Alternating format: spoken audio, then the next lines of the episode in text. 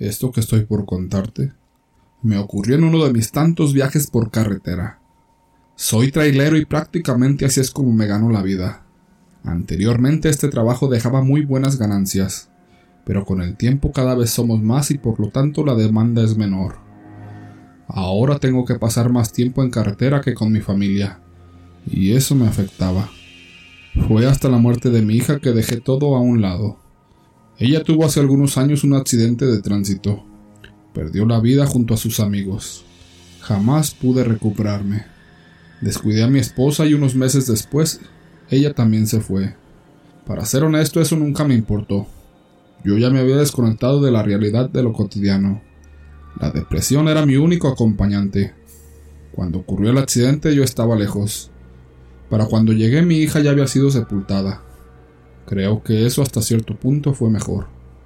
El último recuerdo que tengo de ella es cuando estaba viva. Hoy en día pienso abandonar este trabajo y dedicarme a otra cosa. No me siento cansado ni capacitado para hacer algo más, pero viví una experiencia que hasta ahora no le he podido sacar de mi cabeza, y es por eso que he decidido contarlo. Hace unas semanas me encontraba transitando por la carretera. Eran pasadas de la una de la mañana. Fue entonces que a mitad de la nada vi a un hombre caminando a las orillas, alzando su mano en señal de pedir un aventón. Al verlo quise detenerme para ayudarlo pero la situación era muy extraña. No había absolutamente nadie a kilómetros. Tal vez quiere robarme, pensé. Seguí de largo. Solo alcancé a ver por el espejo lateral que aquel hombre me sonreía amistoso. Luego de un rato llegué a un área de descanso. Descansé un rato y fumé un cigarro. Había dos camiones más en el lugar. Me acerqué para ver si había alguien por ahí, pero no había nadie. Posiblemente dormían en el camarote de sus unidades. Al regresar pude notar que alguien rondaba mi tráiler. Me acerqué poco a poco hasta que sorprendí a un hombre joven bien parecido, que al parecer buscaba algo. ¿Se te perdió algo? Pregunté con tono desafiante. Te estaba buscando, respondió. Era el mismo hombre que había visto a mitad de carretera en medio de la nada. Se le veía tranquilo y sociable. ¿Cómo me alcanzaste? pregunté. Corriendo, respondió el hombre con una sonrisa en su rostro. Ni siquiera sudaste. El hombre se limitó a sonreír. Posteriormente sacó una cigarrera de su chamarra y me ofreció un cigarro, a lo cual no pude negarme. Pensé que si tenía alguna mala intención, ya habría hecho algo contra mí. Por mi parte, siempre llevaba mi navaja conmigo. Me sentía tranquilo y seguro. Ese hombre no se veía peligroso. Luego de conversar un rato, no podía evitar ponerle atención. Tenía una habilidad para hablar que no había visto antes. Siempre me consideré una persona seca, de pocas palabras y también de pocos amigos, pero este hombre había logrado hacerme hablar y sentir la necesidad de seguir escuchando sus historias. Fumamos otro cigarro, y me ofrecí por cuenta propia a llevarlo. Me agradeció. Ya está muy cerca el pueblo al que voy, me dijo. Subimos al tráiler y comencé a conducir. Conforme avanzaba me fui percatando que ese hombre despedía un olor muy extraño, un olor fuerte, que no había olido antes, como a drenaje con incienso. Luego de avanzar un par de kilómetros, sus preguntas comenzaron a tornarse algo extrañas. En un principio supuse que no nos conocíamos. No era imprudencia, solo ignoraba mi pasado y mi vida. Noté curiosidad y morbosidad en su tono de voz. ¿Cómo está tu hija? preguntó. Bien, todo está bien con ella, respondí firme y tajante. Por varios minutos no dijo absolutamente nada. Solo miraba por la ventana y en ciertas ocasiones se burlaba de algo. Sus hombros se sacudían a los espasmos de su risa, al mismo tiempo que miraba ido al exterior. Eso comenzó a desesperarme un poco. Hacía esa risa discreta, como si no quisiera que yo me enterase de aquello que le causaba gracia. ¿Tu esposa está bien? preguntó. Sí, está bien. Donde sea menos aquí, respondí luego de una risa burlona. Aquel hombre hizo lo propio y siguió mirando hacia afuera. Pero luego de un rato de silencio me hizo otra pregunta que me desconcertó. ¿La extrañas? preguntó. ¿Extrañar a quién? Tu hija. Que si extrañas a tu hija. En ese momento me puse nervioso. Por algún motivo sentí intimidación.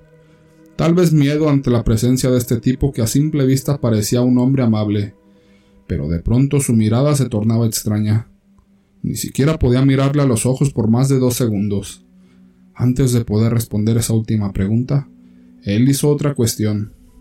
¿Sigues soñando con la muerte? preguntó. En ese momento supe que algo andaba mal. Llevaba días soñando con ese accidente. Soñaba a mi hija muerta, que no podía ayudarla, impotente, pero él no podía saberlo. Quedé pasmado, pensativo, en un trance de miedo, por tratar de comprender cómo aquel hombre sabía de mi pasado y mis pensamientos. Antes de responderle, comenzó a carcajearse de una forma aberrante. ¿Te estás burlando de mí? Pregunté furioso ante la situación mientras lo miraba. Aquel hombre solo seguía carcajeándose, histérico. Fue entonces que retorné mi vista a la carretera y juraría que vi la silueta de una mujer ahí enfrente, cruzando la carretera. También podría jurar que era mi hija. Frené de golpe casi perdiendo el control de la unidad, pero no me importaba. Bajé rápidamente pero no había nadie. Incluso me asomé por debajo del tráiler pero no. Todo había sido producto de mi imaginación. Abordé una vez más la unidad. Ese hombre seguía ahí sentado mirando al frente. Su rostro denotaba una mueca de burla psicópata. ¿La viste? Pregunté, pero no respondió. Encendí el vehículo y de nuevo arranqué. Avanzamos algunos metros cuando de nuevo comenzó a burlarse, pero esta vez no era exagerado como la ocasión anterior. Esta vez solo gemía, como si se aguantase la risa. Quise voltear a verlo, pero con el rabillo del ojo pude ver la forma de su rostro. Parecía que se había deformado. Su cabeza era más grande que antes. Sus ojos brillaban de un color amarillo intenso. Parecía tener cabello rizado y alborotado exageradamente. Unos pequeños cuernos se asomaban por arriba de sus orejas, y ese sonido de intento de risa ya no era el mismo. Había cambiado a un tono más grave. ¿Quién eres? ¿Qué quieres? Pregunté sin atreverme a voltear a mirarlo. Comenzó a hablar en un idioma que yo no entendía. Parecía que solo balbuceaba, como si rezara en voz baja. Yo por mi parte comencé a gritarle que me dejara en paz. Estaba muy aterrado. ¿Quieres ver a tu hija? preguntó mientras comenzaba a carcajearse. ¿La extrañas? volvió a preguntarme con un tono de seriedad autoritaria. ¿No la extrañas? dime. Yo no le respondía, ni lo volteaba a ver. Solo me limitaba a respirar agitado, sin quitar la mirada a la carretera. ¿No deseas volver a verla? Al fin y al cabo la vida ya no tiene ningún significado para ti. Por el rabillo del ojo, lo miré retorcerse hacia atrás con la boca totalmente abierta en una mueca de placer diabólico, por quererme enloquecer de terror y desdicha. Regresé mi vista rápidamente a la carretera, haciendo pucheros, queriendo llorar de intensas emociones. Lo último que vi fue sus dientes puntiagudos y los caninos sobresaliendo, Podía sentir su saliva cayendo en mi cara, si eso era lo que emanaba de su boca cuando se burlaba. Luego de esto vi que realizó un movimiento. Se agachó un poco hacia la parte de abajo. Yo tenía algunas botellas de vidrio en el suelo. Miré levemente para ver lo que estaba haciendo, lo que hizo que el miedo me invadiera completamente. La forma de sus pies no tenía ropa. Eso no tenía ningún sentido. El tono de su piel era marrón, muy oscuro, sus pies eran exageradamente grandes, las uñas eran verdosas y largas, quebradizas. Posiblemente de ahí venía ese olor repugnante. Se levantó de golpe con una de las botellas en su mano, y vi de nuevo a cuenta con el rabillo del ojo cómo la llevó a su boca, arrancó la mitad de la botella con una mordida, y comenzó a masticar para posteriormente tragar el vidrio. Escuché cómo los vidrios se quebraban y crujían en las mandíbulas de su boca. Frené lentamente hasta quedar en alto total. Esa cosa me estaba mirando fijamente y podía ver por el espejo retrovisor que la expresión en su rostro no era euforia, era algo más siniestro. Me miraba con una concentración total. Era una mirada a la expectativa. Pero ya no me atreví a voltear ni a mirarlo de reojo.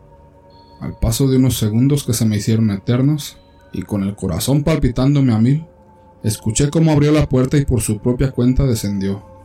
Pero eso, lejos de alegrarme, hizo que el pánico se incrementara cuando volteé a verlo.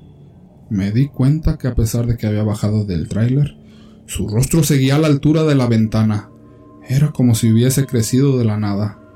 Me miraba serio, desafiante, pero también decepcionado. No tardó en dar la media vuelta y caminar hacia la oscuridad. Me quedé varios minutos ahí. Estaba asustado, sudaba frío. No sabía cómo reaccionar ante lo que había vivido. Tomé la otra mitad de la botella y seguía sin explicarme cómo lo hizo. Ya pasaron varias semanas de esto. Ya estoy en busca de otro trabajo. Solo espero olvidar esto lo más pronto posible. También quisiera saber si algún camionero coincidió con una experiencia parecida a la que yo conté.